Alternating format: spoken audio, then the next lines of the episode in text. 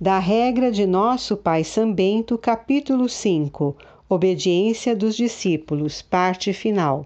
23 de janeiro, 24 de maio, 23 de setembro. Todavia, essa obediência não será agradável a Deus, nem suave para os homens, se a ordem não for executada sem hesitação nem demora, sem tibieza, murmuração ou palavra de resistência, pois a obediência que se tributa aos superiores dirige-se a Deus, conforme ele mesmo disse: Aquele que vos ouve, a mim ouve.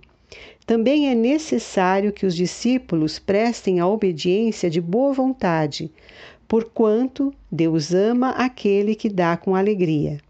Mas, se o discípulo obedece de má vontade e murmura, ainda que não o faça com os lábios, mas somente no coração, mesmo cumprindo a ordem recebida, já não será agradável a Deus, que vê o coração de quem murmura longe de obter qualquer graça pelo seu procedimento, incorre antes na pena dos murmuradores se com reparação não se emendar.